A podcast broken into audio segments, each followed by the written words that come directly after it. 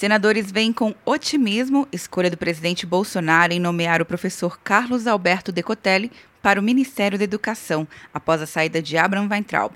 O vice-presidente da Comissão de Educação do Senado, Flávio Armes do Paraná, pediu união em torno de um tema tão importante para a população brasileira. Que realmente a gestão tenha como premissas o diálogo, o entendimento, escutar a sociedade, unir todas as forças da educação e que nós tenhamos uma oportunidade, um período tranquilo de paz, de segurança, em que toda a sociedade brasileira possa dizer que educação é prioridade absoluta, especialmente no período pós-pandemia. A senadora Elisiane Gama do Maranhão disse que está otimista com a indicação de Decotelli. A nossa torcida é que esse técnico de fato tenha as condições mínimas de fazer uma boa gestão na, no Ministério da Educação, depois de termos aí vivenciado um momento realmente muito tristes, não é, com o ex-ministro que foi demitido recentemente. Diversos senadores se manifestaram sobre a nomeação pelas redes sociais, a maioria oferecendo apoio e desejando o fortalecimento do Ministério da Educação.